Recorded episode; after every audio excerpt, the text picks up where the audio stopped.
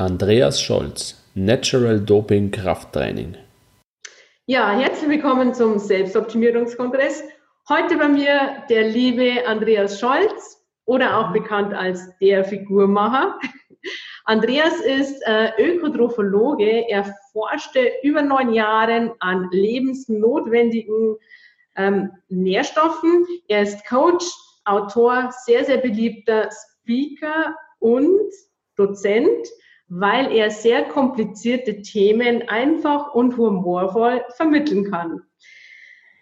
Er veröffentlicht regelmäßig äh, Fachartikel über Fitness, Training und Gesundheit und seine jahrzehntelange Erfahrung gibt er ganz, ganz gerne an Trainer weiter und bildet diese auch in Ernährung und Training aus.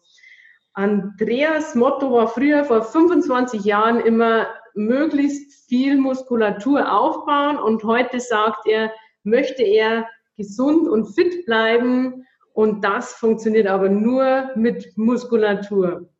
Andreas, bitte ergänzt deine Story. Wow, liebe Corinna, du hast ja richtig tolle Sachen über mich rausgesucht. Du hast ja schön recherchiert. Alles, was du Alle, gesagt die wahr sind. Ja, genau. Also alles, was du ge, äh, gesagt hast, das stimmt. Vor, klar, vor über, ist schon bald 38 Jahre her. Wie weit bin ich jetzt? Über 30 Jahre. Warte mal, warte mal. Fünf, wow, über fünf, knapp 35 Jahre lang trainiere ich ja schon. Und oder habe angefangen mit dem Training und damals ähm, habe ich mit dem Training angefangen weil bei einer Schuluntersuchung rausgestellt worden ist, dass bei mir was nicht stimmt. Und zwar war ich der Einzige in der Klasse, der mit meinem Test rauskam, dass mit mir was nicht stimmt. Und zwar habe ich einen sehr krummen Rücken gehabt, ich habe krumme Schultern, ich habe ein kurz, zu kurzes Bein, ich war also, wie man so sagt, so ein Skinny Fett. Ja, also ich hatte keine Muskeln, dafür sehr viel Fett, war total unsportlich und war total verbogen, also eher verkümmertes Kind. Und dann hat mich der äh, Orthopäde, ein Orthopäde, Orthopäde hat mich untersucht und hat gesagt, Junge, was willst du denn mal werden mit deinem Körper? Ne? Du kannst in deinem Leben nie etwas hochheben. Und dann hat er mich zur Krankengymnastik geschickt und bei der Krankengymnastik wurde ich dann so rangeführt an kleine Hanteln und die Dame hat dann gesagt, geh mal, äh, nee, kauf dir mal zu Weihnachten ein paar Hanteln, dann kannst du zu Hause was machen. Da war ich so 14, 15. Und, aber unser Nachbar, der hatte so einen kleinen Athletikclub und da habe ich dann angefangen zu trainieren und habe gemerkt, dass das mir gut tut, dass ich keine Rückenschmerzen mehr habe, dass die anderen Jungs mich angucken. Ich war ja sonst immer so ein kleines, krummes Kind. Dass ich, oh, ich möchte auch so Schultern haben wie du. Und irgendwie habe ich gemerkt, ey, das ist gut für mich, ähm, es tut mir gut, ich äh, kann besser laufen, habe weniger Rückenschmerzen. Und dann habe ich gesagt, ich möchte so viel Muskeln wie nur möglich haben, weil man ja auch diese ganzen Filme gesehen hat und so weiter, Rambo, was es da nicht alles gab. Und dann habe ich äh, meinen Beamtenjob an den Nagel gehangen, habe abends Abitur nachgemacht, naja, versucht auf jeden Fall, und habe dann auf der Fachhochschule richtig in Fulda Ökotrophologie, also nichts Schlimmes, das heißt eigentlich nur Ernährungs- und eigentlich heißt es Ernährungs- und Haushaltswirtschaft, studiert und habe dann ähm, bei Multipower in Hamburg angefangen, habe da sechs Jahre im Bereich Forschung und Entwicklung gearbeitet, für Nahrungsergänzung, dann noch bei Weider dann war ich noch mal Präsident der Gesellschaft für Ernährungsforschung. Da habe ich am meisten geschrieben in dieser Zeit. Da gab es noch kein YouTube, da gab es noch kein Facebook, da gab es eigentlich nur Homepage und wer schon Newsletter hatte, der war schon ganz weit vorn. Ähm, so ist es eigentlich bei mir entstanden, diese Liebe irgendwo zum Eisen und zum Eiweiß. Ja, ich wurde immer der Eiweißkasper genannt oder der Eiweißpapst, je nachdem, ob man Eiweiß gut oder schlecht fand.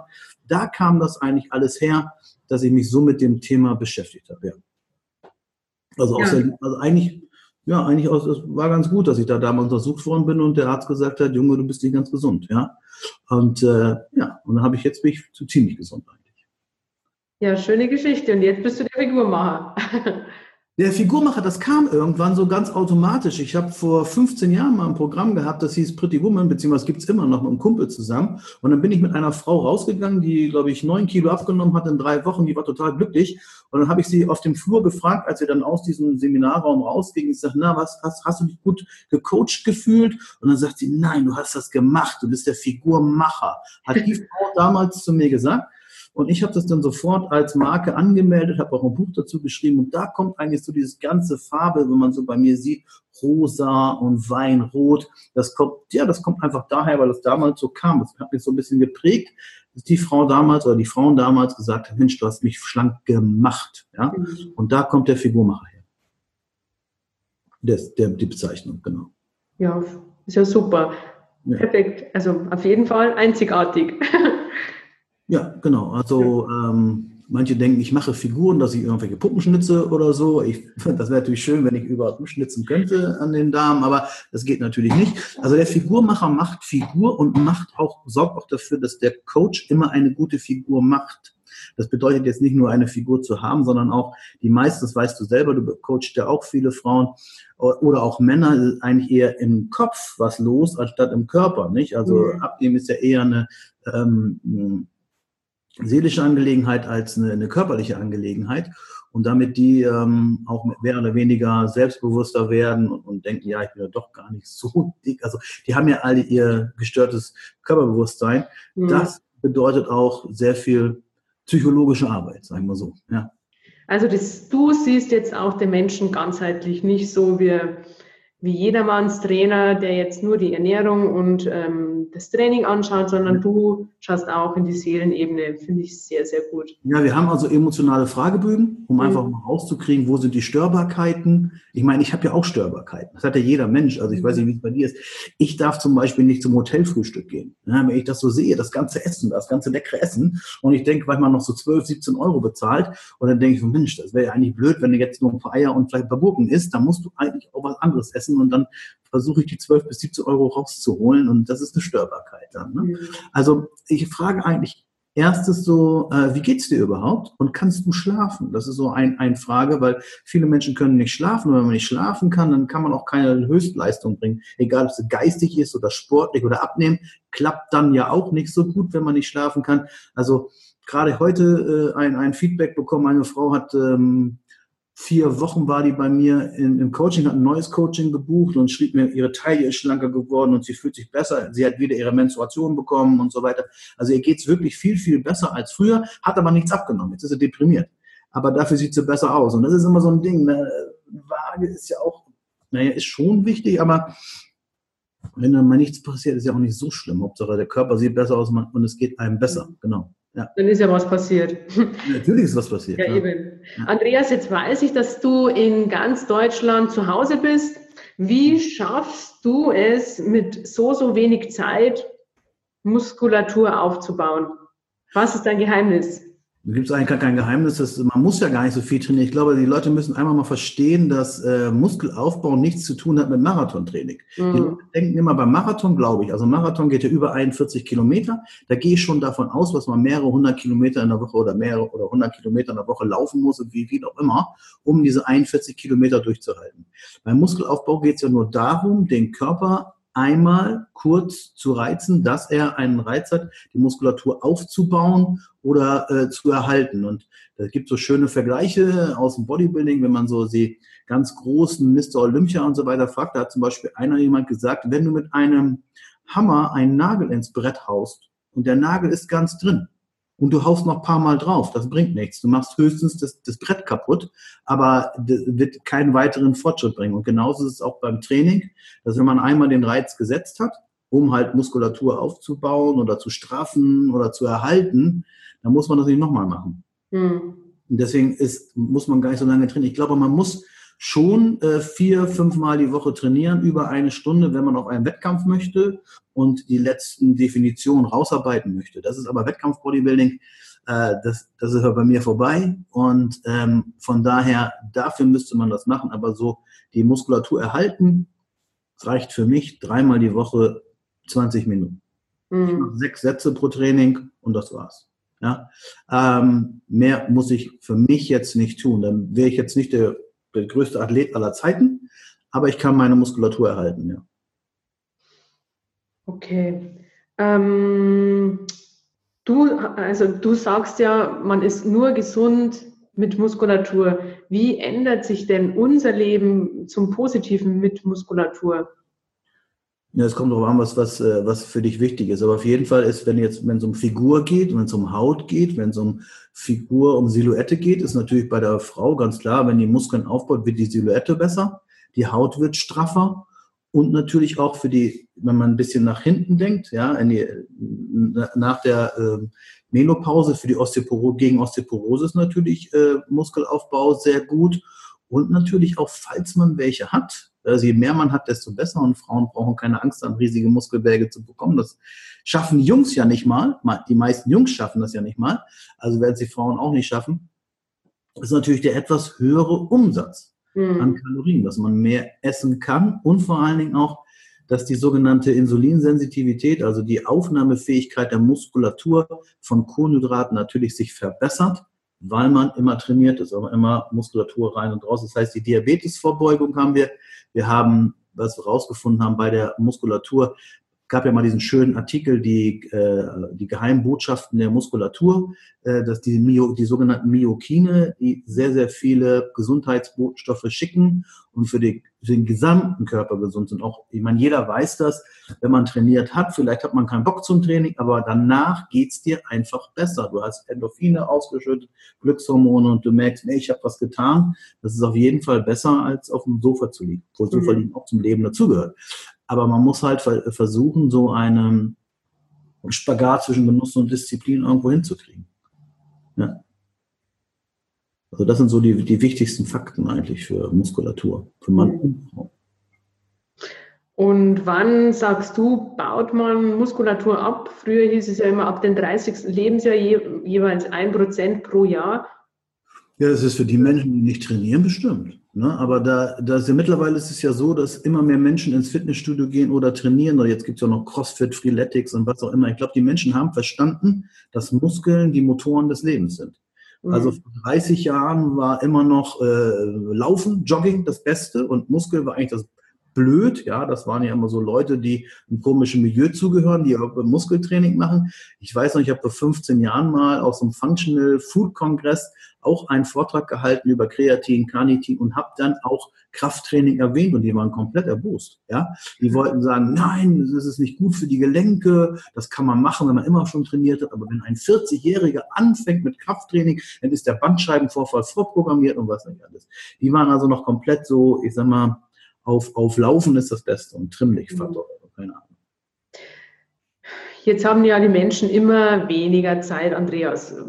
Was sagst du zu deinen Kunden, wenn die nicht die Möglichkeit haben, dreimal in der Woche 20 Minuten ins Fitnessstudio zu gehen? Welche Alternativen gibt es denn da? Das kommt immer ganz darauf an, wie ist der finanzielle Status der Person. Ähm, ich stehe auch, äh, ich stehe auch auf EMS-Training zum Beispiel. Mhm man die Möglichkeit hat, sich selber ein EMS-Gerät zu kaufen. Die gibt es ja mittlerweile auch schon ab mehr mit, mit, äh, mit Elektroden. Also ich habe ein günstiges, äh, ich glaube, 4.500 Euro. Das ist auch nicht so wenig Geld, aber wenn man jetzt vielleicht das Geld hat, dann ist es eigentlich gar nicht schlecht. Und wenn man sich da ab und zu mal ranschnallt, das ist auch ganz gut. Man kann auch sicherlich was mit Kettlebells machen oder das, was ich mir kaufen würde, wenn ich jetzt keine Zeit hätte, wäre so, kennst du diese Powerblocks, wo du ja, diese ja, Hand einsteckst und dann kannst du klack, klack, klack, mhm. klack, klack, so die Gewichte dazu stecken. Und das, da kannst du ja alles so machen. Da kannst du Ausfallschritte mitmachen, du kannst äh, ähm, Nackendrücken machen, du kannst was für die Brust machen, du kannst was für die Arme machen.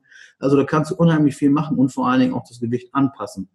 Das ähm, würde würd ich jedem empfehlen. Ne? Das Ding ist auch ganz, ist schön, dass du das ansprichst. Zu mir kommen ja auch sehr viele ältere Damen und die sind dann, was auch immer alt ist, ich will jetzt keine Zahl sagen, aber äh, die sagen dann, ja, ich war schon mal im Fitnessstudio, aber es ist so blöd da, da kümmert sich keiner um mich. Einmal wird ja was gezeigt und dann nicht mehr. Und dann ist das auch langweilig und dann weiß ich auch nicht, was ich machen soll und so weiter. Also man, müsste, man sollte da vielleicht irgendeine Möglichkeit nochmal finden, dass man Menschen, die Angst haben vom Training oder gar nicht genau wissen, dass die irgendwie besser betreut werden. So, das, das würde ich mir wünschen. Wobei man natürlich auch sagen muss, wenn ein Fitnessstudio äh, Besitzer einen Beitrag von äh, 20, 40, 50 Euro hat, dann kann er nicht dafür auch noch Personal Training machen. Das Personal Training mhm. müssten sie eigentlich extra bezahlen. Das ist genauso wie ein Tennisplatz. Du mietest den Tennisplatz und wenn du den Tennistrainer haben willst, den müsstest du ja auch extra bezahlen. Der ist ja auch nicht ja. dabei. Also da äh, vielleicht wäre es noch ganz gut, wenn man es hinkriegt, wenn man da was hinkriegt. Ja. Sehe ich genauso. Bin ich ja. komplett bei dir. Ja, sehr gut. Ähm, welche Übungen empfiehlst du denn für die äh, Wachs Wachstumshormonausschüttung? Welche Übungen sind da besonders gut? Wachstumshormonausschüttung. Wachstumshormonausschüttung, wenn man sich so die Studien anguckt, es gibt da zwar nicht viele, sagt man, dass die sogenannte Wachstumshormonausschüttung gesteigert wird, wenn man beim Training Laktat produziert. Und Laktat beim Training zu produzieren bedeutet immer konzentrisches Training, also das beim Bizeps langsam hoch, schnell runter und dann wirklich viele Wiederholungen konzentrisch zu trainieren. Das wäre für die Wachstumshormonausschüttung am besten. Bedeutet Wachstumshormonausschüttung also für die Fettverbrennung, für das Jungbleiben, für das Herzsystem wäre es gut. Und das Gegenteil ist ja die Testosteronausschüttung, was den Mann wahrscheinlich interessiert.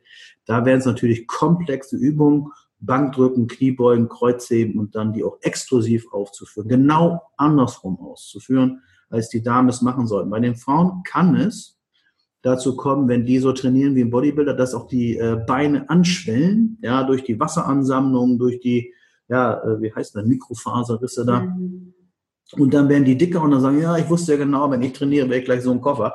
Dabei ist das eigentlich nur eine Wasseransammlung von den Entzündungen. Und wenn die mehr im Laktatbereich trainieren würden, mehr konzentrisch trainieren würden, ist diese Gefahr geringer.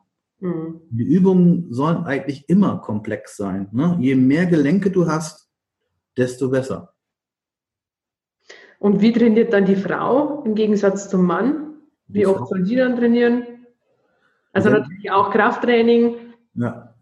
Wenn die zweimal die Woche eine halbe Stunde was machen würde, wäre es nicht schlecht. Ich war gestern wieder im Studio. Was machen die meisten?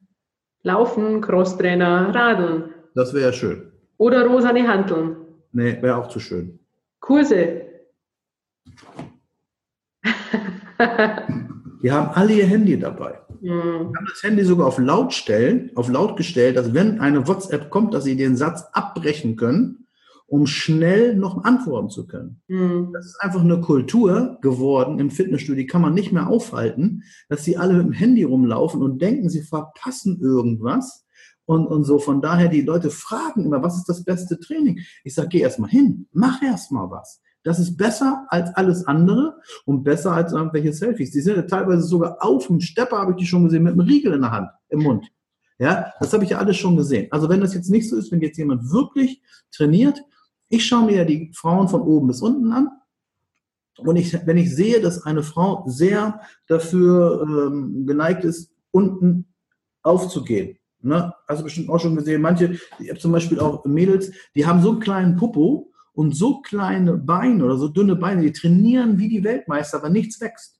Und dann gibt es welche, die trainieren so ein bisschen und gleich wird alles sehr groß. Sehr voluminös, sehr viel Wasser. Das mag natürlich, das sagt, wir beide wissen das, woran es liegt. Das liegt natürlich am Östrogen und am Progesteron und Testosteron und so weiter. Aber die sind halt hormonell dazu gemacht, dass schnell weich wird. Weichmacher, Östrogen ist der Weichmacher und sehr viel Wasser in die Muskulatur gezogen wird äh, beziehungsweise darunter läuft, in die Haut läuft dann, und, und dadurch hat man dann ein sehr großes Volumen. Und deswegen sage ich bei denen eigentlich immer, wenn die, wenn die äh, die Beinpresse machen, wirklich schnell zurück und ganz langsam nach vorne drücken. Am besten, wenn sie vordrücken, einmal kurz andrücken. Und jetzt ist das Wichtigste, meines Erachtens beim Training, wenn du mich noch, noch fragst, und wichtig beim Training, ohne jetzt der Wissenschaftler zu sein, ist die Mind-Muscle-Connection wirklich das zu spüren, was man trainiert. Ich habe ja sehr viele, die auch so sieben Jahre trainiert haben oder so. Kennst du so Leute, die haben viele Jahre trainiert, aber nichts passiert? Ja. Die gibt es ja auch. Und dann kommen die zu mir und sagen, äh, ich möchte gerne Personal Training. Nun habe ich keinen Trainerschein, ich mache eigentlich kein Personal Training, aber wenn sie mich bitten, sage ich, gut, ich gucke mir das mal an und ich helfe dir ein bisschen. Ja? Aber ich mache dann gar nicht viel. Ich sage einfach als erstes, mach mal Doppelbizeps, mach mal Brustanspannen, mach mal Beinanspannen, mach mal Rückenanspannen. Und die meisten können gar nicht bewusst den Muskel anspannen, mhm. den sie meinen. Dann stehen die da irgendwie ganz komisch so, ja. Und wenn die das nicht können, dann können die auch nicht trainieren. Das ist nicht böse gemeint, aber man sollte den Muskel spüren, den man trainiert. Und ich finde, dass die meisten Menschen beim Training nur Gewichte bewegen. Sehr schön sieht man das bei den Trizepsdrücken. Ja, da ist überhaupt keine Spannung auf dem Seil. Die machen das einfach nur so hoch und runter. Mm. Und dann vielleicht auch noch so. hast du auch schon gesehen. Anstatt das so nach vorne zu drücken wie im Halbmond, dass genau. Bizeps anspannt. Entweder wissen sie es nicht, es hat ihnen niemand gezeigt, oder es ist zu anstrengend. Das weiß ich natürlich nicht. Ich glaube, dass keiner ihnen gezeigt hat. Und dass sie das noch nie gehört haben oder gelesen haben. Und das ist so das Wichtigste. Man muss gleich die tollsten Studien lesen und so weiter. Man muss einfach so ein bisschen nicht auf seinen Körper hören. Natürlich auch auf seinen Körper hören, aber es reicht ja nicht sondern wirklich auch mal sich von erfahrenen Leuten hm, die wichtigsten Tipps zu holen Und alle sagen, so die ein bisschen weiter, es kommt nicht aufs Gewicht drauf an, weil der Körper, der Muskel weiß nicht, wie schwer er trainiert. Du musst nur den Muskel das so schwer wie nur möglich machen, damit er sich reizt. Und das ist eigentlich so der Trick. Und deswegen ist das Laktattraining auch sehr schön, wenn man sehr langsam, konzentrisch trainiert, da kann man nicht so viel Gewicht nehmen. Die Verletzungsgefahr ist sehr gering. Man hat auch noch diese Wachstumshormonausschüttung. Also von daher kann man da sehr viel machen. Ja? Aber ich glaube, man muss ihn einmal, man muss die Leute einmal ranführen. Ja, also wenn ich so, so mich mit jemandem trainiere, dann mache ich auch wirklich mit dem Finger einfach mal wirklich hinten in den Trizeps rein und sage, hier, da musst du das spüren oder drück mal gegen meinen Finger gegen, damit die wirklich auch mal merken, dass es der Trizeps oder bei der Beinpresse andrücken und dann Kopf, Muscle Connection wirklich mit dem Po dann weiter zu drücken, anstatt dass es mal wieder auf die Knie geht. Mhm. Das sind so meine Tricks und das steht, glaube ich, in keinem Buch das kann man auch gar nicht irgendwie aufschreiben. Ich weiß gar nicht, wie man das vermitteln kann oder aufschreiben kann. Man muss wirklich sich mit dem Kunden hinsetzen und sagen, mach mal so oder mach mal so und wie spürst du es jetzt da oder da. Ja. Das ist wichtig, meines Erachtens. Ja, wirklich seinen Kopf beim Training haben. Ja, und nicht beim Selfie oder ja. nicht, beim, nicht beim Handy oder was, ne? genau. Ja. Ähm, Andreas, welche Rolle spielen die Hormone für unser Wohlbefinden? Welche oh. Erfahrung hast du da? Weil es geht ja um Selbstoptimierung. Ja. Also ganz, ganz große Erfahrung habe ich gemacht und ich kann mich jetzt auch gerne outen. Ich habe mich schon öfter geoutet. Ich habe einen klinischen Burnout gehabt. Und wenn du den gehabt hast und du, und du merkst gar nicht, du merkst so, dass du früher, also ich bin jetzt knapp 50, ja, und wenn du so mit 30 noch vollen Saft warst, auch beim Training, ich habe 200 Kilo Kniebeugen gemacht und 200 Kilo Kreuzheben und ich habe bei jedem Training Power gehabt und ich also auch so Pump gehabt und so weiter und, und, und Arbeit fiel mir auch nicht schwer. Und dann auf einmal merkst du, so wie es immer weniger wird an Trainingsgewichten, es immer mehr wehtut, du gar nichts mehr spürst und auch geistig schon merkst, dass du so ein bisschen benebelt wirst, also so Gehirnnebel hast, mhm. Dann merkst du, dass die Hormone da unheimlich einen mitspielen, ja. Und natürlich, was auch manche Männer gar nicht un, ungern zugeben, dass im Laufe der Jahre auch die Potenz abnimmt. Mhm. Das ist nun mal so. Die Testosteron geht runter und dann wird das weniger und man guckt sich zwar die Mädels noch an, aber hat gar nicht mehr so eine Gedanken wie mit 30, wenn man so mhm. sagen, wenn man ganz ehrlich ist. Und genauso ist es beim Training auch. Und genauso ist es beim Training. Und dann kommen ja diese ganzen Depressionen noch dazu. Das ist ja das Schlimmste überhaupt. Und als Mann sowas zuzugeben, dass man depressiv ist, ich meine, wie viele haben wir jetzt schon erlebt, äh, äh, Schauspieler, Fußballspieler, Torwart, ja, die sich das Leben genommen haben wegen Depression, die gibt es ja. Bloß mhm. Männer sprechen da nicht drüber, dass es sowas gibt. Und ich habe das komplett gemerkt, was passiert, wenn du morgens kein Cortisol mehr bildest, weil deine Nebenniere durch ist mit der Bereifung, sage ich mal, so ganz laut. Du bleibst einfach liegen. Hm. Du stehst nicht mehr auf, obwohl du eigentlich aufstehen willst. Ja, und das äh, Cortisol ist ein Hormon und das ist manchmal als böses Hormon äh, bezeichnet, aber wenn es zu wenig ist morgens, dann ist es schon, wäre es eigentlich ganz gut, wenn es mehr da ist. Und es ist egal, bei welchem Hormon das so ist. Hormone kannst du dir vorstellen wie ein Mobile. Ja, und wenn ein Hormon hochgeht, geht das andere runter versucht das immer auszugleichen. Man, man sagt ja auch Pregnenolon-Stil und wie es alles heißt, dass irgendwelche Hormone gestohlen, äh, gestohlen werden, wenn eins zu wenig ist oder zu viel ist oder wie auch immer. Und das im Gleichgewicht zu haben, das ist schon äh, eine Kunst. Ja? Das, das heißt eine Kunst, aber das sollte man überwachen und sollte man schauen, dass das passt. Bloß man, man weiß es ja meistens nicht dass es überhaupt sowas gibt. Wie viele, äh, ich habe letztens auch einen jungen Mann hier sitzen gehabt bei mir in der Figurmacherei, der war Tennisspieler, der war im Fitness, der war auch im Wettkampf, der war der Top-Athlet. Und dann auf einmal konnte der gar nichts mehr. Ja, fing er an, beim Training Herzrasen zu bekommen und alles Mögliche, weil die Nebenniere, eines der wichtigsten Organe überhaupt, die Hormone produziert, nicht mehr funktionierte, weil sie überlastet war. Mhm. Und deswegen muss man erstmal muss man wissen, dass es sowas gibt. Viele Menschen, ich habe letztens habe ich das geschrieben und dann kriege ich so einen ganz blöden Kommentar von so einer Frau, ernsthaft? Glaubst du das? Ich sage, ja gut, das war ein junges Mädel. Die war vielleicht vom Gesicht her 22, 25. Die war noch, da war noch alles in Ordnung. Die kannte sowas nicht. Aber gibt ja auf Facebook auch diese Nebennierenschwächengruppen. Wie viele sind da drin? Und die, und die, selbst die Verwandten oder die, die Ehepartner haben da kein Verständnis für. die sagen, dann stell dich mal nicht so an oder irgendwas, weil die gar nicht wissen, was dann eigentlich los ist. Und das ist ja auch die, die Arbeit von dir und von mir und von vielen in unserem Bereich, Menschen zu fragen, wie geht's dir überhaupt? Kannst du schlafen? Hast du Gehirnnebel? Wirst du morgens wach? Was ist denn da los? Und mit den einfachsten Fragebogen kommt man ja schon irgendwo in eine Richtung. Was könnte sein? Mhm. Und dann macht man Speicheltests oder Urintests oder Bluttests oder was auch immer und kommt dann dahin, dass irgendwas nicht stimmt. Ja. Mhm. Also Hormone sind Botenstoffe und ich sage immer, Hormone sind stärker als Muskeln und Kalorien. Ja? Genau.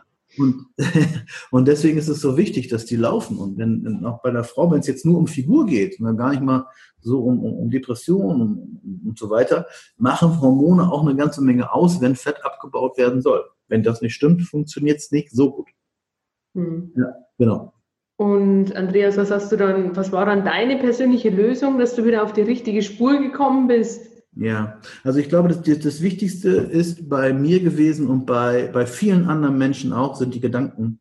Weil man einfach zu viele Gedanken hat an ähm, Selbstzweifel, Existenzängste und diese ganzen Sachen. Das war ja permanent da bei mir. Und der, der ganz, ganz große Ausschlag war, also wo ich das erste Mal ähm, so ein, ja, ich soll ich sagen, Anfall hatte, einen Ausfall hatte, wenn man sagen, einen Ausfall hatte vor 250 Leuten im Vortrag, äh, weiß ich noch, ich war drei Tage vorher auf einem, drei Tage lang auf so einem Motivationsseminar und habe gemerkt, was die alle machen und Chaka und wie die alle drauf sind und was die alles können, die da vorne am Erzählen waren.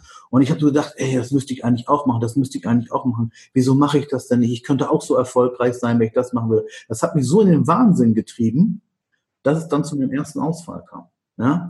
Und äh, letztendlich muss man sich seine Hormone angucken. Sieht immer zwei Seiten. Sieht einmal die klinische Seite, die, äh, was, was das Blut sagt, mhm. was das Urin sagt, was, äh, also da, wo gemessen wird, halt, je nachdem, was man misst, und halt die gedankliche Seite. Und man muss beides wieder auf Reihe kriegen. Und mit den Gedanken musst du anfangen. Ja, die müssen erstmal wieder positiv werden und die müssen äh, besser werden und die müssen, ja, wie gesagt, ja, positiv ich, in die richtige Richtung gehen. Mhm. Weniger äh, Sorgen und so weiter machen, weil meistens passiert ja alles das gar nicht, worüber man sich Sorgen macht. Ja, ja, die Ängste sind im Kopf. Ja, die sind im Kopf, genau. Und, und das Gehirn kann ja unterscheiden, ob sie real sind oder nicht real sind. Und dann natürlich ganz klar für mich, ich habe geguckt, was ist bei mir am schlimmsten los? Was war am schlimmsten? Für mich am schlimmsten natürlich das Cortisol, das eine Zeit lang sehr hoch war durch den Stress und dann auf einmal gar nicht mehr da war, weil die, weil die Nebenniere versagt hat. Und da musste ich natürlich sehen, das irgendwie wieder hochzukriegen. Und das ging dann, habe ich verschiedene Sachen ausprobiert, mit Ginseng, Cordyceps, mit, ähm, äh, wie heißt das noch, diese Süßholzwurzel und so weiter. Alles solche Sachen probiert, Pregnenolon, ja. Und dann ging das so wieder. Ja, das wurde dann immer besser und besser. Mhm. Ja. Das war für mich das Wichtigste erstmal. Und dann gehst du an die anderen Sachen ran. Und das Problem ist dann aber auch, dass wenn es um Testosteron und solche Sachen geht, dass die Urologen gar nicht ernst nehmen. Ja, du hast mal Bodybuilding gemacht, ja, dann hast du selber Schuld so auf die Tour. Ja, ähm, oder du bist ja noch so jung. Du, bist doch, du, siehst, du siehst doch so gut aus. Ja, also ich meine, ich ziehe mich dann aus, ich habe natürlich viel mehr Muskeln als, als die anderen, die, die der Arzt sonst sieht und sagt, ja, das sieht doch so gesund aus. Ich sage, hätte ich mal vor zehn Jahren sehen sollen, da sah ich ganz anders aus, da war ich viel muskulöser. Also mein, mein höchstes Gewicht war weit über 100 Kilo. Ja, weit über 100 Kilo Muskeln, das sieht ganz anders aus als jetzt, das sind 93 oder so. Aber immer noch mehr nackt als, die, als der Durchschnitt. Und dann sagt er, ja, Sie sehen ja so gesund aus, da kann nichts sein. Ne, da haben Sie mal schlecht geschlafen oder so. Und ähm, die nehmen einen dann auch nicht ernst. Ne? Aber das, das kennen wir ja alle. Das kennen wir ja bei den Frauenärzten, äh, das kennen wir bei Hashimoto, das kennen wir überall, dass viele Leute eigentlich gar nicht ernst nehmen. Ja, ja stimmt. Ja, ja. Aber ich, du musst dich, das, ich habe ein, ein, ein Buch gehört, dieses ähm, Hashimoto-Buch von der Vanessa Blumhagen und täglich wurde ich dicker und die hat das sehr, sehr gut beschrieben. Die hat gesagt, du musst dich selber um dich kümmern. Und das sage ich auch. Ja? Mhm. Du musst, kein Arzt ist für dich zuständig. Du musst selber rausfinden, wie geht dein Körper überhaupt, wie funktioniert er eigentlich. Und so schwer ist das nicht. Die Menschen, die wissen alles Mögliche, wie ein Auto funktioniert, wie ein Computer funktioniert, wie man Software installiert, welche Grafikkarte für was und alles wissen die. Aber die wissen nicht, wie ihr wertvollstes Gut, das Wertvollste, was du je in deinem Leben besitzen willst, ist dein eigener gesunder Körper. Das wissen sie nicht, wie es geht und geben auch kein Geld für aus. Also Motorenöl ist kein Problem. Gutes Omega-3-Öl, Leinöl oder, oder Fischöl, das ist ja wieder zu teuer. Und das ist so die, die, diese Diskrepanz, ja, oder diese Misere eigentlich, warum es so weit gekommen ist oder so weit kommt, dass, dass alles andere wichtiger ist, weil alles andere hat ja ein Preisschild. Ein Auto hat ein Preisschild, hat einen Wiederverkaufswert. Sogar ein Pferd, ein Rennpferd hat ein Preisschild. Ja, du bist immer gut ernährt, ein Rennpferd. Und ein Hund hat auch ein Preisschild, bist du auch gut ernährt. Und, und beim Menschen machen es halt weniger, muss man so mhm. sagen. Genau. Ja, die eigene Gesundheit ist nebensächlich. Und Andreas, wie, wie bist du aus der, ja, wie hast du die, wie bist du aus der Seelenebene wieder rausgekommen, dass diese wieder positiv war? Wie hast du das geschafft? Also das war, das war ein Einsatz, Einsatz meines Rechtsanwalts. Ich habe einen Rechtsanwalt, das ist ein Kumpel von mir, ist auch ein guter Freund von mir gewesen und äh, oder immer noch gewesen, ist Quatsch, ist immer noch ein sehr, sehr guter Freund, so eigentlich der beste, den ich habe. Und äh, ich war am Ende, ich hatte keinen Bock mehr. Ne, ich hatte dann äh, gesagt, ich, ich schmeiße das alles hin. Meine Frau hat einen guten Job und habe ich eigentlich gedacht, ich mache das, ich schmeiße das alles hin, diese ganze Referent, äh, diese ganze Dozententätigkeit, Seminar, Bücher.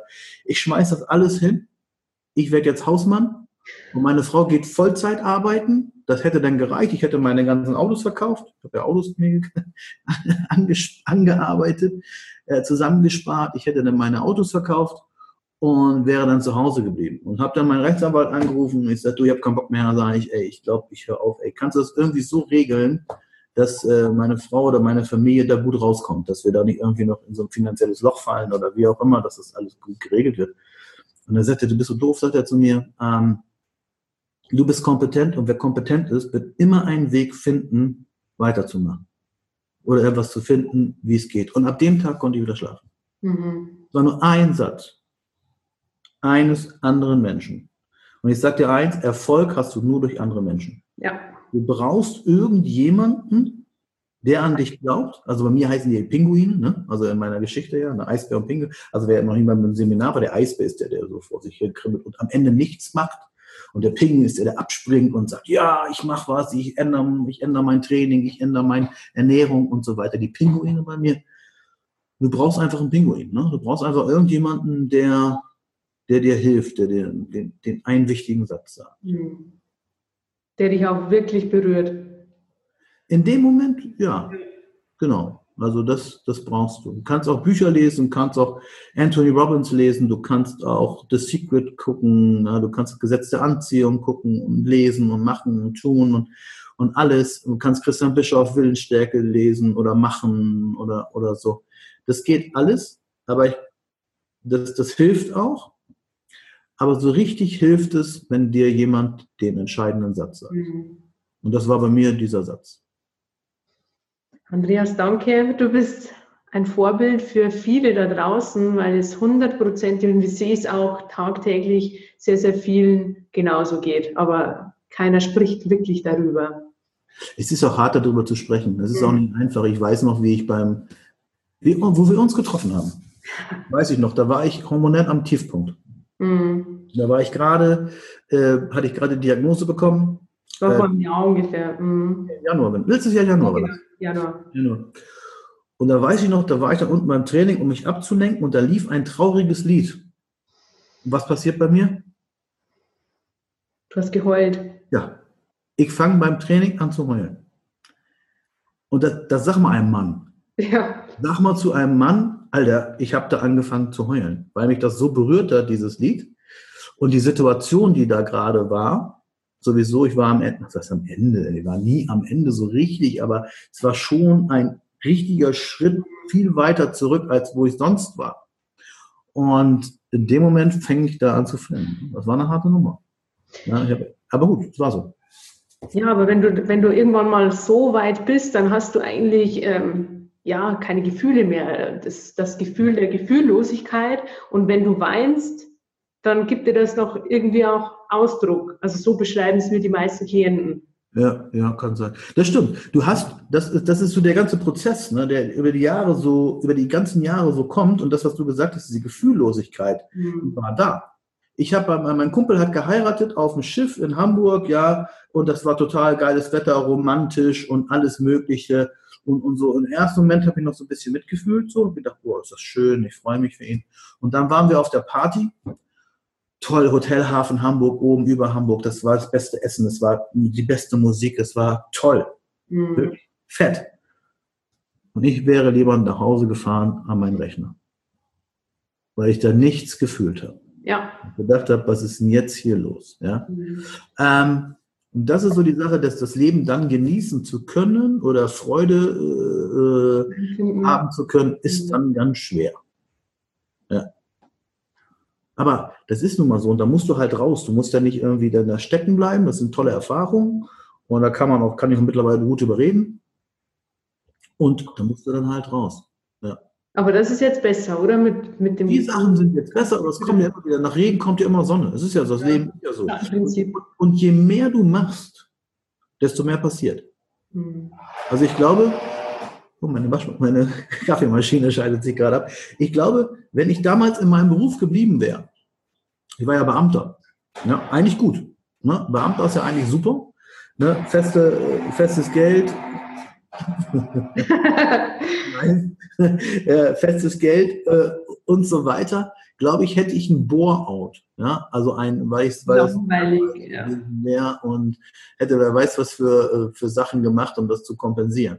Aber je mehr du machst, desto höher kannst du kommen und desto höher kannst du fallen.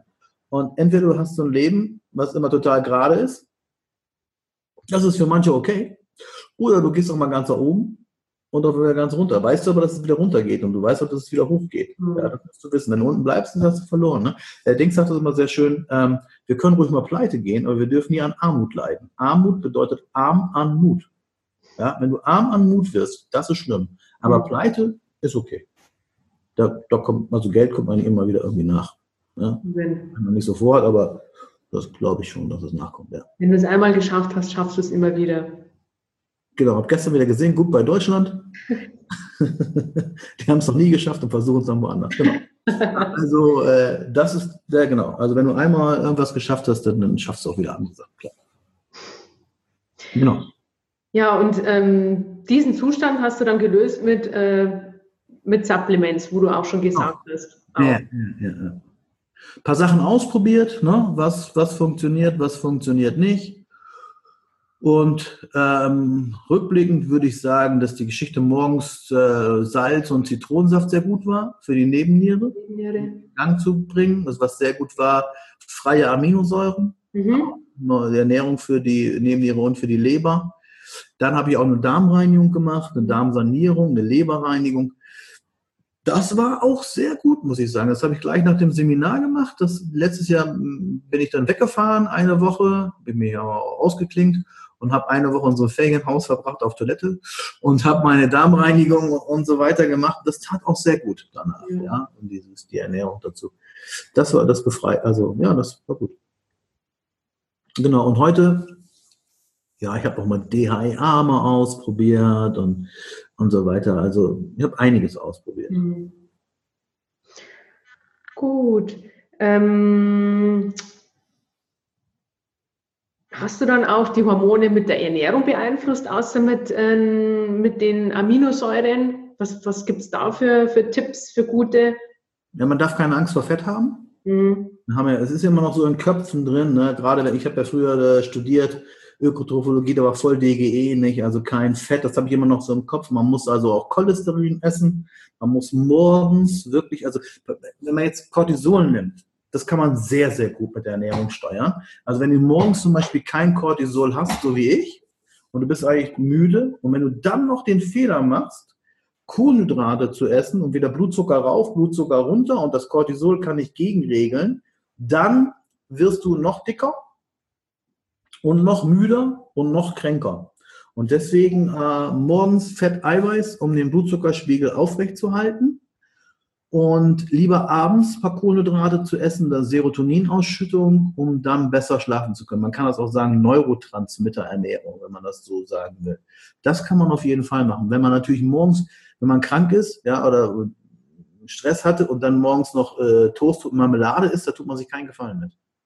Ja, das ist, mag schmecken, Das mag auch ganz kurze Zeit lang wirklich gut sein, durch diesen Zuckerschock und so weiter, aber nicht für den ganzen Tag. Du wirst den ganzen Tag wieder in Löcher fallen und wieder komische Sachen essen. Müde. Ja, also das, was, was mir auch sehr gut hilft, ich vergesse es nur häufig, MCT-Öl. Mhm. MCT-Öl, äh, dieses, gerade dieses C8, die Capriolsäure, die hält, die baut ja wieder Ketone und versorgt das Gehirn dann mit Ketonkörpern, dass man weniger Heißhunger auf Süßes hat. Man hat einen guten Level, einen guten Energielevel. Das äh, hat mir auch gut geholfen. Aber wie gesagt, manchmal vergesse ich das dann immer. Ne? Aber so, das Beste ist eigentlich, morgens aufzustehen, Salz, was, äh, Salz, Zitrone und viele Aminosäuren, Arginin auch dazu für die Durchblutung, auch wichtig gerade im Alter gegen äh, hohen, durch, hohen, hohen Blutdruck zum Beispiel. Das hilft mir sehr gut. Und dann äh, wäre es gut, Fett, Eiweiß. Ja, auch, kann auch morgens mal äh, ein Rinderpatty essen oder mit ein paar Nüssen oder so oder Rührei. Meistens habe ich habe da so im Moment so ein neues, so ein Lieblings, Lieblingszutat im Moment ist Eiklar-Pulver. Damit kann man alles machen. Und dann mache ich mir auch so einen kleinen Kuchen oder so mit Eiweiß und so. Ja, also das ist im Moment so, das kann nächste Woche dann anders sein. Aber äh, diese Woche, letzten Wochen war das so mein Ding. Da konnte ich alles so mit Zauber, ich habe so einen kleinen Grill da, da geht ruckzuck mit. Ja, das ist im Moment so mein Ding. Ja, sehr gute Tipps. Ja, ja. Und ähm, es gibt ja verschiedene Ernährungstypen. Ähm, du hast es letztes Jahr auch im Symposium in der FIBO angesprochen. Da hast du ja so einen kleinen Test gemacht wegen der Insulinausschüttung. Kannst du, kannst du das kurz erklären, wie das funktioniert, dass nicht jeder Mensch gleich ist? Ich glaube, das ist, können alle Zuschauer sehr, sehr gut nachvollziehen. Es ist jetzt 7 Uhr. Ich weiß nicht, wann es ausgestrahlt wird. Dieses äh, äh Interview ist aber auch ganz egal. Sagen wir mal vor, wir essen jetzt 7 Uhr für alle. Und wir würden jetzt nichts mehr essen heute, alle nicht. Und würden morgen früh um 8 Uhr uns Blut abnehmen lassen, damit wir alle keine Diabetiker sind. Dann werden wir alle ungefähr den gleichen nüchternen Blutzucker haben. Vielleicht 80, 90, 100, so um den Dreh. Ne? Und alle auch so vier bis sechs Einheiten Insulin. Wir sind alle gleich, weil wir alle nüchtern sind und alle gesund sind. Und dann kriegt jeder von uns 75 Gramm Traubenzucker zu trinken, also in 400 ml Wasser, und würden eine halbe Stunde dann nochmal messen. Jetzt frage ich dich und die Zuschauer und Zuschauerinnen und Zuschauer, was glaubt ihr, haben alle den gleichen Insulinpeak, alle den gleichen Blutzuckerspiegelpeak oder alle unterschiedlich? Was glaubst du? Unterschiedlich. Da werden wahrscheinlich die Zuschauer und Zuschauerinnen auch sagen. Genau. Der ist unterschiedlich. Und das ist sozusagen auch die Insulinsensitivität. Man guckt, wie viel Insulin brauchst du und ich, wer auch immer, um halt Kohlenhydrate wegzukriegen äh, oder in die Muskulatur zu transportieren. Und wenn du natürlich sehr wenig Insulin nur brauchst, um die Kohlenhydrate wegzuschaffen, dann bist du, dann bist du ein Kohlenhydrattyp. Dann kannst du damit sehr gut umgehen. Und wenn du aber sehr viel Insulin brauchst, um die paar Kohlenhydrate wegzutransportieren, weil die Zellen nicht aufgehen oder äh, äh ja, weil die Zellen, wenn die sensitiv sind, dann bist du eher ein Low Carb. Typ. Dann mhm. wäre es für dich eigentlich besser, morgens Fett, Eiweiß zu essen oder gar nichts, erstmal bis 11 Uhr. Und für die, die damit keine Probleme haben, vielleicht sogar noch niedrigen Blutdruck haben, mhm dem würde ich morgens dann auch so Müsli oder irgendwas geben, Kohlenhydrate. Mhm. Ja. Kannst du dann auch ähm, so Verbindungen mit der Blutgruppe herstellen? Ja, kann man herstellen, aber stimmt, weiß ja kein Mensch. Ne? Also es gibt ja die äh, Adamo-Blutgruppendiät. Ne? Null, das bin ich, das ist der Fleischfresser. Das wird jetzt bei mir sogar passen, vom Insulinausschuss wird es passen, weil ich habe einen sehr hohen Insulinausstoß und es dauert sehr lange, bis der Zucker bei mir weg ist. Und man weiß, dass ähm, ein, ein Enzym, Alkalase heißt, ne, ein Enzym bei der Gruppe 0 sehr hoch ist. Das bedeutet, die mhm. können festes Eiweiß sehr gut aufspalten und die anderen können es halt nicht so gut. Also man, die Blutgruppe ist auf keinen Fall bewiesen. Die wird so, sehr umstritten. Aber wenn ich diese Blutgruppenkarte nehme und diese A, B und, und, und wie sie alle heißen und diese Charaktereigenschaften mal den Leuten gebe, dann stimmt die häufig überein. Mhm. Ja? Also, wie gesagt, wissenschaftlich bewiesen, aber es ist ein Versuch wert. Man kann nichts damit kaputt machen. Ja. Ja, also ich habe das auch schon öfters angewandt und ähm, meine Leute sagen dann immer, hey Corinna, das stimmt wirklich, ich vertrage wirklich das Lebensmittel, das da drauf steht, nicht. Und das merke ich auch in ja. Magenschmerzen oder dergleichen. Also ein bisschen was ist schon dran. Also ich habe sehr gute Erfahrungen damit gemacht. Hast du schon mal diesen Pulsreaktionstest gemacht? Habe ich auch schon. Und? Passt du das bei dir auch oder bei anderen? Also bei mir und bei noch drei anderen habe ich das gemacht. Das passt eigentlich. Ja, man darf es aber nicht sagen, worum es geht. Ja. Wenn du natürlich vorher sagst, wenn du auf allergische äh, oder auf schlechte Lebensmittel äh, reagierst mit einem hohen, mit einem hohen äh, Puls, dann wissen die das ja schon. Ne? Also darfst du ihnen eigentlich nicht sagen. Mhm. Mhm. Ja, aber stimmt. Ja, kann man mal machen. Und ähm, generell, welche Ernährung empfiehlst du bei dem Dschungel aus Ernährungstrends, Andreas? Mit welcher hast du die beste Erfahrung? Ja, nee, ich, das ist jetzt viel zu einfach, die Antwort, die ich dir sage. Das ist die essentielle Ernährung, mehr nicht. Also ich schaue mir an, wenn mich jemand fragt, was ist gesunde Ernährung, dann sage ich, weiß ich nicht.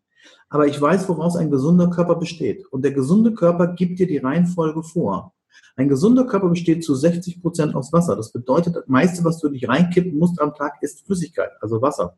An zweiter Stelle besteht ein Körper aus äh, Eiweiß.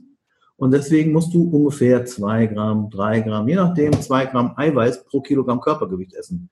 Dann bestehst du als nächstes aus Fett, aus guten Fettsäuren. Das heißt, ein Gramm Fett pro Kilogramm Körpergewicht.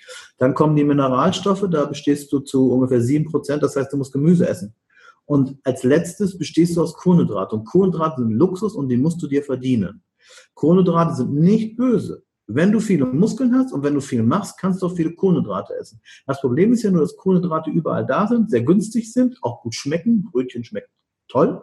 Ja, ähm, und die Leute halt es auch vielleicht so gewohnt sind, so Abendbrot und, und so weiter, halt viel zu viele Kohlenhydrate zu essen. Nochmal, Kohlenhydrate sind nicht böse, du musst sie verdienen, das ist einfach Luxus. Und deswegen ist für mich die Ernährung total einfach die essentielle Ernährung. Der Körper gibt dir die Reihenfolge vor. Trinken, genug Eiweiß, gute Fettsäuren, das ist essentiell. Mineralstoffe essentiell. Und als letztes kommen die Kohlenhydrate, die sind ungefähr im Körper 1,2 Prozent. Wir haben ja 400, 500 Gramm Kohlenhydratspeicher. Ja, und der Rest wird dann halt als Fett gespeichert. Meistens, weil er nicht verbrannt werden kann. Und deswegen, das ist einfach die Reihenfolge. Fertig. Ja. Mehr ist es nicht. Eigentlich ganz einfach. Nur ja. man muss eben machen. Ja, man muss es machen. Man muss natürlich, klar, manchmal schmecken andere Sachen besser. Das gebe ich zu. Ja. Andreas, du sagtest mal zu mir, ähm, Supplemente sind wie Make-up. Sie sind nicht nötig, aber sie machen das Leben schöner. Genau. Also Supplements sind auf keinen Fall notwendig, wenn man sich gesund ernährt. Wenn man äh, auf der Insel lebt und keine Umweltbelastung hat, dann braucht man bestimmt noch keine Supplements. Aber ich sage einfach mal, aus Sportbereich ist es total einfach. Wenn ich Kreatin zum Beispiel als Supplement nehme, ich kann als Beispiel 100 Kilo auf der Bank drücken, sechsmal, und mit Kreatin kann ich äh, äh, 6 mal 120 drücken. Dann ist das nicht lebensnotwendig, aber geiler. Ja? Wer will nicht als Mann mehr drücken auf der Bank? Wenn ich Beta-Alanin nehme, dann kann ich, ich kann ohne Beta-Alanin trainieren. Mit Beta-Alanin kann ich einfach länger trainieren. Ist auch nicht lebensnotwendig, macht aber das Training und die Laune besser, falls ich auf Training stehe. Und Vitamin C zum Beispiel, wir sagen ungefähr 100 Milligramm Vitamin C braucht man am Tag laut DGE. Das kriegen ja die meisten rein. Aber wenn ich zwei Gramm Vitamin C nehme, habe ich bessere Haut. Ist nicht lebensnotwendig, macht das Leben aber schöner. Lebensnotwendig wird es dann, wenn ein brutaler Mangel herrscht. Und wir beide haben ja schon über Nebennierenschwäche gesprochen und über zu viel Cortisol. Und wenn da zu wenig Magnesium, Vitamin C, B5 da ist, dann kommt es auch zu Störungen. Hm. Ja? Dafür sind sie dann notwendig sogar. Aber grundsätzlich machen Nahrungsergänzungen dein Leben einfach besser in dem Sinn, was, was du halt vorhast. Wenn du sportlich mehr machen willst, dann macht das Sinn. Aber es ist nicht lebensnotwendig. Also du musst ja nicht so viel auf der Bank drücken, du musst ja nicht so viel trainieren. Bloß wenn du Bock drauf hast, dann ist es besser. Ja.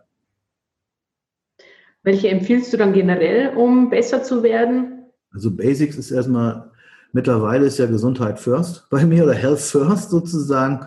Und das, was wir alle, glaube ich, haben, ist ein Vitamin D-Mangel. Das ist man sich eigentlich einig dass man nicht genug Fettsäuren hat. Omega-3 ist man sich, glaube ich, auch einig. Da gibt es die wenigsten, die da was dagegen sagen. Das heißt also, Omega-3 und Vitamin D ist schon mal gut. Ähm, Magnesium, denke ich, haben die meisten auch zu wenig, weil sie halt, also Magnesium wird immer äh, verbraucht, wenn Energie produziert wird. Und die Leute produzieren jeden Tag Energie, Stress, ist immer wieder Energieproduktion. Das heißt, der Magnesiummangel oder der Magnesiumspiegel wird sehr stark eingeschränkt sein. Das heißt, Magnesium würde ich auch noch abends nehmen. Ob man jetzt Multivitamin und Multimineral braucht, ist bestimmt gut, ist nicht schädlich. Ich kenne niemanden, der am Multivitamin- oder Multimineralprodukt gestorben ist. Glaube ich nicht. Kenne ich niemanden. Wenn man natürlich äh, fünfmal am Tag Obst und Gemüse isst, dann hat man sicherlich auch eine Menge Obst, äh, eine Menge Gemüse, äh, eine Menge Gemüse, eine Menge Vitamine und Mineralstoffe. Das könnte man vielleicht noch mal nachdenken. Aber Vitamin D, ähm, ähm, Omega-3 und Magnesium finde ich schon gut. Mhm. Ja. Also das sind die Basics. Ja, Basics, genau. Ja. Und ähm, wie setzt du dann deine Muskelernährung auf Reisen um? Wie machst du das? Weil du gehst ja nicht frühstücken zum Beispiel. Mittlerweile kann ich schon wieder frühstücken gehen. Manchmal drehe ich auch nicht durch. Also durchdrehen tue ich ja nur, ähm, wenn ich sehr viel Stress habe oder wenn ich selber, mich über mich selber ärgere. Ne? Cortisol. Hm? Bitte? Cortisol, da brauchst du wieder Insulin. Ja, genau, und so. Das ist dann so, ne, dass ich das mache. Mittlerweile kann ich auch schon frühstücken gehen, ohne durchzudrehen. Aber äh, ich habe einen Reiskocher mit und ich habe, oder ich habe immer irgendwas mit. Ich, ich gehe nicht essen auf Reisen. Ich bin ja teilweise eine Woche unterwegs und ich gehe nicht essen. Also ich würde essen gehen, wenn ich zu zweit bin. Wenn wir beide uns treffen würden, würde ich mit dir essen gehen. Aber ich bin ja meistens alleine. Ich bin ja da immer tagsüber im, im, im Seminarsaal und dann gehe ich zum Training und dann gehe ich ins Hotel, dann ist es auch schon 7, 8 Uhr. Da muss ich vielleicht noch ein paar E-Mails machen und da will ich gar nicht mehr los. Und da habe ich dann einfach ähm, mein Essen mit. Zum Beispiel, wenn ich im IST bin in Düsseldorf, schräg gegenüber ist ein Lidl. So, das heißt also, ich fahre am Tag, bevor ich, äh, also Freitag, wenn es freitags anfängt, dann bin ich donnerstags in Düsseldorf und dann gehe ich als erstes, wenn ich nach Düsseldorf komme, zum Lidl rüber und dann kaufe ich mir äh, gebratene Hühnerstreifen. Ja, die sind fertig, da brauche ich nicht selber rumdingsen. Dann kaufe ich mir ähm, noch ein paar gekochte Eier. Dann kaufe ich mir ähm, Skier-Joghurt. Dann kaufe ich mir äh, Apfel brauche ich nicht, kriege ich in der Schule. Ähm, ja, solche Sachen wie manchmal auch noch ein Stück Käse ähm, und, und, und Reis, vielleicht auch nochmal, und Thunfisch.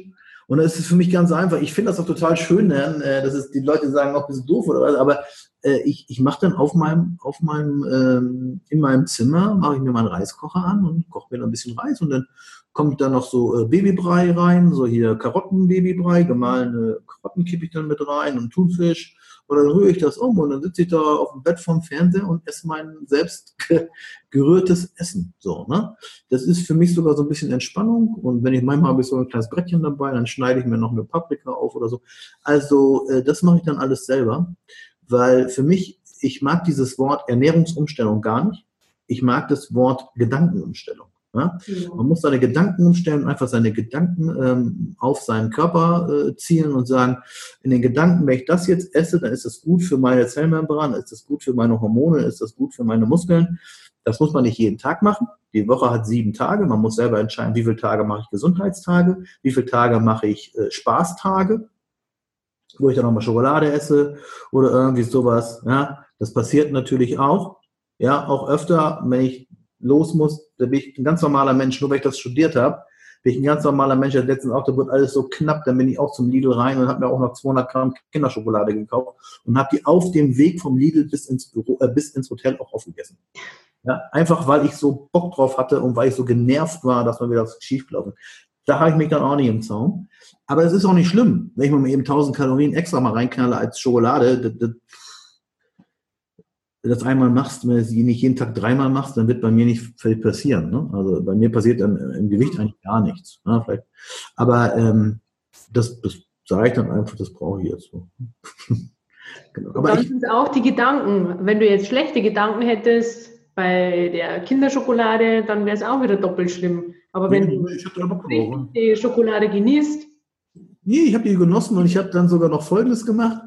Ich habe an dem Tag mir noch drei Arginin-Ampullen reingekloppt und bin dann zum Training gegangen, hatte Mörderpump. Von dem Zucker und von dem Arginin habe ich so Pump gehabt beim Training, das war schon wieder geil. Da habe ich gedacht, das musst du jeden Tag machen. Aber wenn ich das jeden Tag mache, wird wahrscheinlich zu viel. Aber grundsätzlich bin ich Selbstversorger ja, und bringe dann auch so, habe dann so mein Shake, nehme ich dann mit in die Schule oder in die Uni und mache dann meinen Kram fertig. Ja. ja. Ja, super. Ja. Also, was ich mache, was ich also in den letzten Jahren ganz selten mache, ist, was weiß ich, an der Tankstelle was kaufen oder so, ne? Wie so ein Snickers oder das. Nee. Nee, das habe ich schon echt jahrelang nicht mehr gemacht. Nee. Nee. Das brauchte ich dann nicht. Ja, sehr gutes Vorbild. Man muss bloß tun. Ja, genau. Andreas, ähm, hast du noch Tipps äh, bezüglich Natural Doping für die Zuhörer und Zuschauer? Ja, das Wort Doping ist natürlich jetzt ein bisschen, äh, ähm, also Natural Doping geht ja noch wieder. Aber man muss, man muss eigentlich gar nichts, aber man muss versuchen zu verstehen, wie sein Körper funktioniert. Also ich, ich sage immer, die meisten Menschen, also bei mir, wenn jemand ins Seminar kommt, dann lernt er auch nichts. Entweder versteht oder versteht nicht. Ähm, wenn du einmal weißt, wie ein Viertaktmotor funktioniert, dann wirst du es nie wieder lernen müssen. Dann weißt du, also ein Kfz-Mechaniker hört, also habe ich selber, ich habe eine Panne gehabt und das Auto sprang nicht mehr an und dann kam der vom ADRC und ich drehe den Schlüssel rum und sagte, reicht. Ich sage, was denn? Ja, der zündet nicht, sagte der. Ich sage, wie der zündet nicht? Das hören Sie doch, der zündet nicht. Ich habe das nicht gehört. Ich wusste das nicht. Und dann hat er an, den Zündverteiler was gemacht, das war ein Oldtimer, und dann sprang der sofort wieder an, weil der so eine Intelligenz hatte für Auto, dass er wusste, das hört sich so an, der zündet nicht. Also kann es nur die Zündkerze oder Zündverteiler sein. Und beim Menschen ist es ja genauso, das nennt man das somatische Intelligenz. Und dann auch zu verstehen, was passiert jetzt und was soll jetzt passieren. Ja, wenn ich wach sein möchte, ist es doof, ähm, einfache Zucker zu essen. Dann wäre es besser, gutes Eiweiß zu essen und vielleicht etwas Fett dazu. Wäre besser. Und genauso kann man ja auch seinen Tag einteilen. Wir haben es vorhin schon gesagt. Natural Doping heißt für mich eigentlich, den Tag zu hacken sozusagen und optimal einzustellen. Mhm. Also wenn ich weiß, meine Nebenniere braucht, braucht äh, Energie, dann mache ich morgens Salz und Zitronensaft. Ingwer mache ich jetzt noch dazu, habe ich früher schon mal gemacht. Ingwer Tropfen, weil ich ja faul bin. Ne? Und äh, dann esse ich Fett und Eiweiß. Und zwischendurch immer kleine MCTs und halt Amino-Drinks, ne, wie so Pulver, EAA-Pulver oder wie auch immer. Und abends äh, nach dem Training, wenn ich trainiert habe oder auch nicht, dann äh, setze ich mich hin und esse äh, Gemüse, Fleisch und auf jeden Fall Kohlenhydrat. Mhm. Also was ich Reis oder gestern Abend habe ich, ähm, ja, es ist noch äh, äh, Süßkartoffelbrei gehabt, ja, sowas, ne? Also das ist das, was ich dann so mache. Und das äh, und dann vor dem Training und nach dem Training den Körper richtig zu versorgen. Mhm. Ne, mit Arginin und nach dem Training mit EAAs. Das ist eigentlich so das Beste. Versuchen, den Körper zu verstehen. Man bringt nichts nach dem Training, sich eine Leberwurstschnitte zu machen. Also schmeckt bestimmt, aber ist nicht das, was der Körper in dem Moment braucht. Also wenn du nur Selfies gemacht hast, dann reicht die auch. Aber ansonsten, wenn du trainiert hast, dann wäre äh, ein paar Kohlenhydrate und Eiweiß. Hm. Ja, stimmt. Hm. Andreas, danke für deine Informationen. Danke für dein komplettes Wissen für uns. Und ich frage dann äh, zum Schluss noch immer, die Experten nach den drei Hacks für unsere Zuschauer, welche sie auch alleine und ähm, komplett selber für sich umsetzen können. Welche, welche Tipps oder welche Hacks hättest du denn da? Ähm, vielleicht so ein Hack, gerade jetzt, wir haben jetzt Januar, äh, die Leute wollen vielleicht, äh, in der Bildzeitung steht entschlacken, wenn man dieses Wort nehmen möchte äh, würde ich zum Beispiel als Hack jetzt mal eine Zeit lang machen, wenn ich jetzt äh, nicht irgendwie krank bin, also äh, neben mir krank bin, morgens einfach mal schön ein Bentonit oder Zeolit zu trinken, um einfach mal den Darm wirklich zu reinigen. Das ist so Heilerde. Man kann auch noch Flohsamen mit reinmachen. Das kratzt wirklich den ganzen Darm mal leer, ja, sozusagen. Man hat auch keinen Hunger in der Zeit. Ja, man ist sättigt auch sehr gut, hat keine Kalorien. Das heißt, das würde ich mal machen.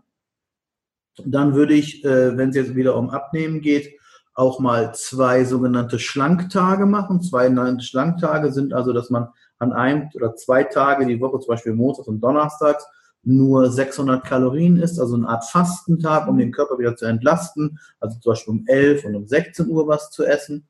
Das ist äh, sehr, sehr gut, weil dann auch diese Autophagie noch in Gang kommt, also die Selbstheilung des Körpers. Und abends vorm Schlafengehen halt immer äh, Magnesium, um besser schlafen zu können. Ja, damit man den Hunger sozusagen auch ein bisschen besser aushält und eher sich regeneriert. Das wäre jetzt so ein Entschlackungshack. Ja, man darf ja Entschlackung nicht sagen. Aber das würde ich äh, jetzt so machen. Das wäre eine ganz einfache Möglichkeit, ohne groß sein Leben umzustellen. Fünf Tage in der Woche normal essen, morgens halt ein bisschen Pause machen mit dem äh, Zeolit oder Bentolid, je nachdem, womit du besser zurechtkommst. Abends Magnesium. Ja, das wären schon drei gute Hacks. Super. Ja. Perfekt. Sehr gut. Andreas, danke dir für deine Zeit. Ich weiß ja, du hast immer einen sehr, sehr vollen Terminkalender. Ja. Und ja, weil ich nicht so organisiert bin. Sonst wäre es sogar besser. Das also sagst bin, du jetzt. Ja, ja, ich bin ja so ein Chaot, genau. Ja, mhm. ja, aber dafür kreativ. Ja, ja, genau. Das stimmt.